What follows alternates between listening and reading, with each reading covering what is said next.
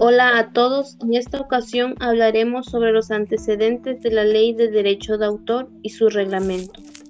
Antes de continuar, presento a mi equipo integrado por Linda Guadalupe Martínez González, Francisco Javier Santiago Luna y una servidora Estela Bautista Jiménez. Para empezar, ¿qué es el derecho de autor?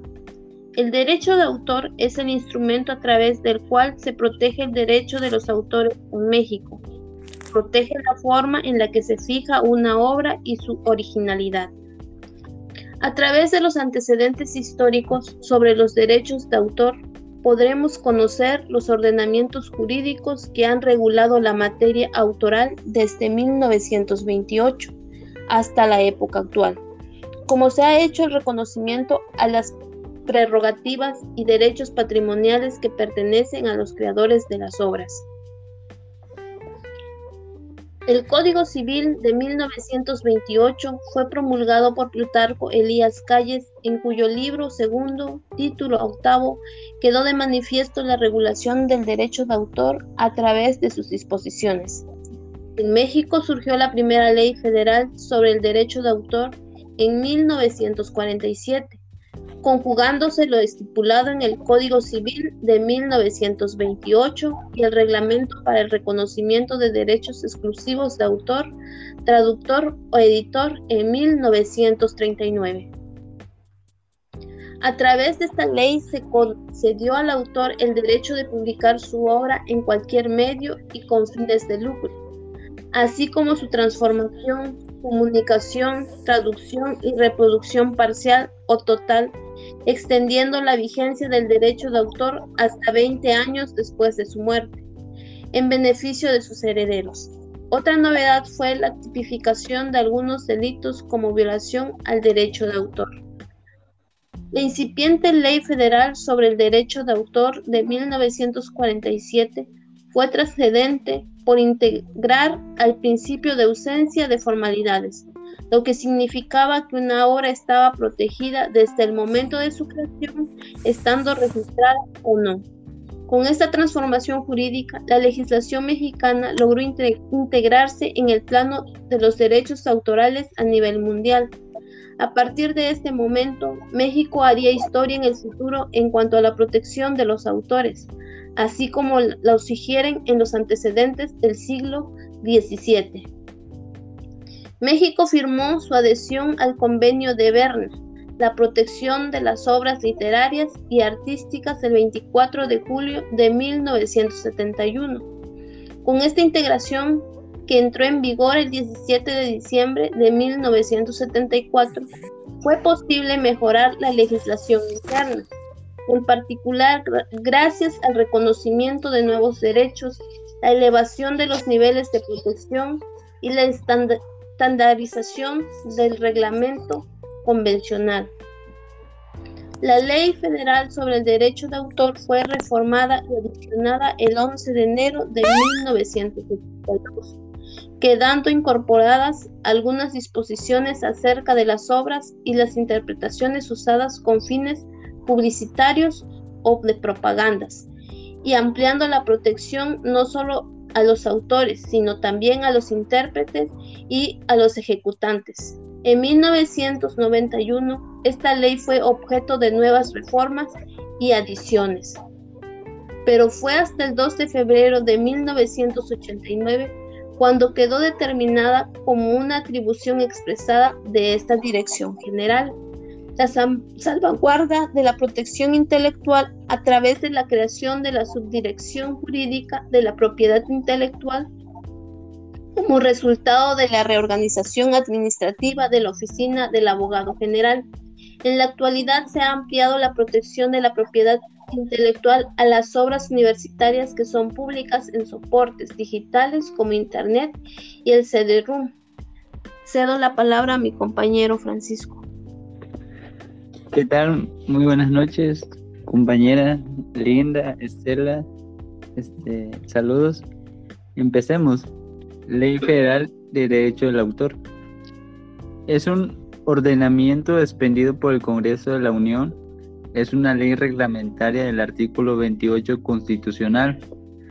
mediante el cual se protege el derecho de los autores, artistas, intérpretes o ejecutantes, así como de los editores, los productores y de los organismos de radiofusión en relación con sus obras literarias o artísticas.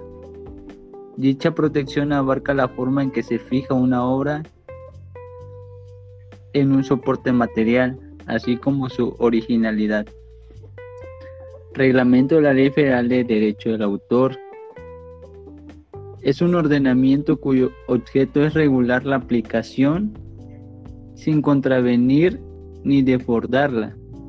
La aplicación administrativa de ambos instrumentos legales correspondientes al Ejecutivo Federal por conducto del Instituto Nacional de Derecho del Autor, que es un órgano desconcentrado de la Secretaría de Educación Pública y la autoridad administrativa en la materia. Ley de la Propiedad Industrial es un ordenamiento expendido por el Congreso de la Unión, cuyo objeto es, entre otros, proteger la propiedad industrial mediante la regularización y otorgamiento de patentes de invención, registro de modelo de utilidad, diseños industriales, marcas y otras figuras. Reglamento de la Ley de Propiedad Industrial es un ordenamiento cuyo objeto es reglamentar la aplicación de la propiedad intelectual. La aplicación administrativa de ambos instrumentos legales corresponde al Ejecutivo Federal por conducto del Instituto Mexicano de la Propiedad Industrial, que es un organismo descentralizado con personalidad jurídica y patrimonio propio, y la autoridad administrativa en la materia. Bueno, cedo la palabra a mi compañera Linda Guadalupe Martínez.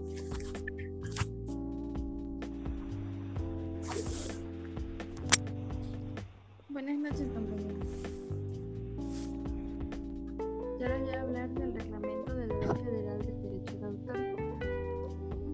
Dice que Ernesto Cedillo Ponce de León, presidente de los Estados Unidos Mexicanos, en ejercicio de la facultad que confiere a la fracción 1 del artículo 89 de la Constitución Política de los Estados Unidos Mexicanos y con fundamentos en los artículos 13, 34 y 38 de la Organización de la Ley de la Administración Pública Federal, he tenido a bien expedir el siguiente dispositivo general. Artículo 1. El presente ordenamiento tiene por objeto reglamentar las disposiciones de la Ley Federal del Derecho de Autor su aplicación para efectos administrativos corresponden a la Secretaría de Educación Pública a través del Instituto Nacional del Derecho de Autor y en los casos previstos por ley al Instituto Mexicano de la Propiedad Industrial. Lo dispuesto en la ley y en el presente reglamento se aplicará de lo establecido en los tratados internacionales celebrados y ratificados por México. El artículo 2. Para los efectos de este reglamento se entenderá por 1. Ley, la Ley Federal del Derecho de Autor. 2. Secretaría, la Secretaría de Educación Pública. 3. Secretario, el Secretario de Educación Pública. 4. Instituto Nacional del Derecho de Autor. 5. Director General, el Director General del Instituto Nacional del Derecho de Autor. Sexto, registro, el registro público del derecho de autor. Séptimo, diario oficial, el diario oficial de la Federación. Octavo, código, código penal, el código penal para el Distrito Federal en materia de fuero común y para toda la República en México, en materia de fuego federal. Reglamento de la Ley Federal del Derecho de Autor. En Cámara de Diputados. Del H Congreso de la Unión. 9. Código Cívico. El Código Cívico para el Distrito Federal en materia común y para toda la República. En materia federal. 10. Reserva. La reserva del derecho de autor exclusivo. 11. Sociedad. Las sociedades de gestión colectiva. Artículo 3. Los trámites y procedimientos que se realicen ante el instituto serán objeto de, de pago de derecho conforme a las cuotas que para cada caso se señale en la Ley Federal de Derecho de Autor. Artículo 4. Salvo disposición legal o reglamentaria en contrario todo trámite contemplado en la ley o en este reglamento tendrá un plazo de respuesta oficial en 10 días hábiles. Transcurrido sin respuesta el plazo aplicable, se entenderá la resolución en sentido negativo al promovente. Regularización del derecho de autor.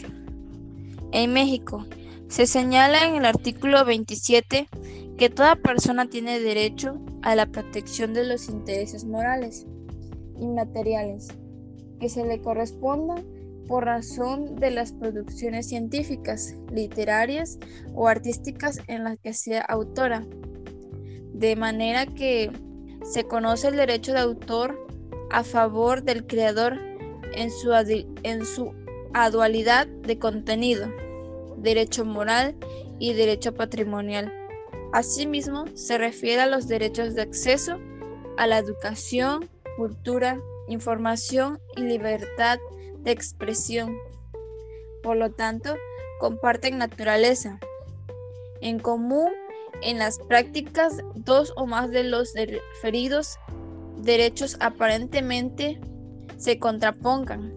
Sin embargo, no existe tal conflicto como cualquier derecho su ejercicio no es irrestricto. Cada uno termina donde empieza el otro, de manera que lo más adecuado es buscar el justo equilibrio de su ejercicio en beneficio de los titulares y de la sociedad. Le otorgo la palabra a mi compañera Estela. Gracias.